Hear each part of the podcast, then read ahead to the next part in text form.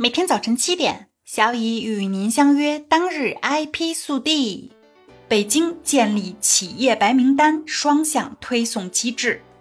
近日，为进一步方便创新企业获得融资，北京市知识产权局联合北京银保监局、北京市政务服务局等单位，在全国率先建立知识产权质押企业白名单双向推送工作机制。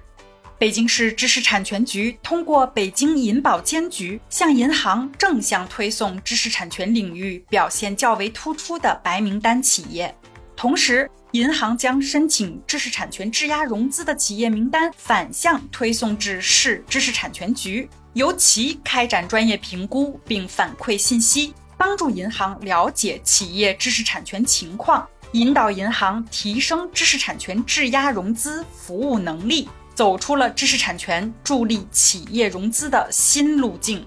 截至二零二二年九月，已有十九家银行对接白名单企业一千零三十三家次，累计向名单内企业发放贷款一百四十六笔，金额三十三点八一亿元。近日，北京市建立企业白名单双向推送机制。力促知识产权质押融资案例入选知识产权强国建设第一批典型案例，向全国推广。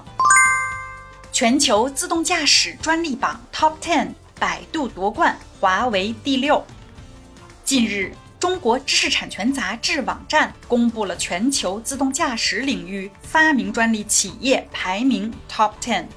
该排名是基于在 IncoPat 数据库中检索截至2022年10月30日全球自动驾驶发明专利申请公开足数所做出的统计结果。根据该统计结果显示，两家中国企业上榜，其中百度公司排名第一，华为排名第六。具体的，百度以3477件的申请量位居榜首。其后分别是丰田三千三百九十二件，博世两千五百五十二件，本田两千四百六十六件，现代两千零二十四件，华为一千六百五十五件，电装一千六百四十六件，戴姆勒一千三百八十三件，福特一千二百九十七件，以及宝马一千二百八十四件。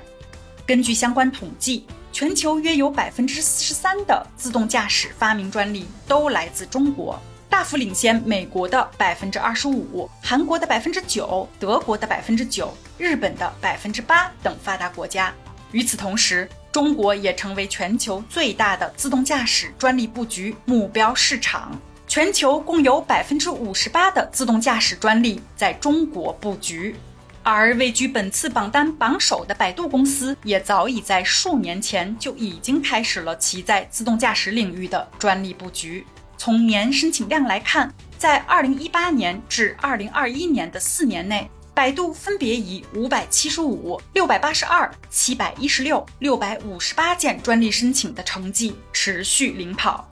2017年。百度已经推出了全球首个自动驾驶开放平台 Apollo。根据官方资料显示，作为国内最早布局自动驾驶的企业，百度 Apollo 拥有业内领先的技术及成熟的自动驾驶解决方案。截至目前，测试总里程超过三千六百万公里。萝卜快跑已在北京、重庆、武汉。长沙、阳泉等城市开展自动驾驶商业化出行服务，总订单量超过一百万单。其中，重庆和武汉已实现了车内无安全员的自动驾驶商业化出行服务。看起来，中国自动驾驶正迎来黄金时代。不过，纵观全球，研发自动驾驶领域技术的公司并非捷报频传，反而是在近期传出种种负面消息，比如。著名的由福特和大众汽车投资的自动驾驶头部公司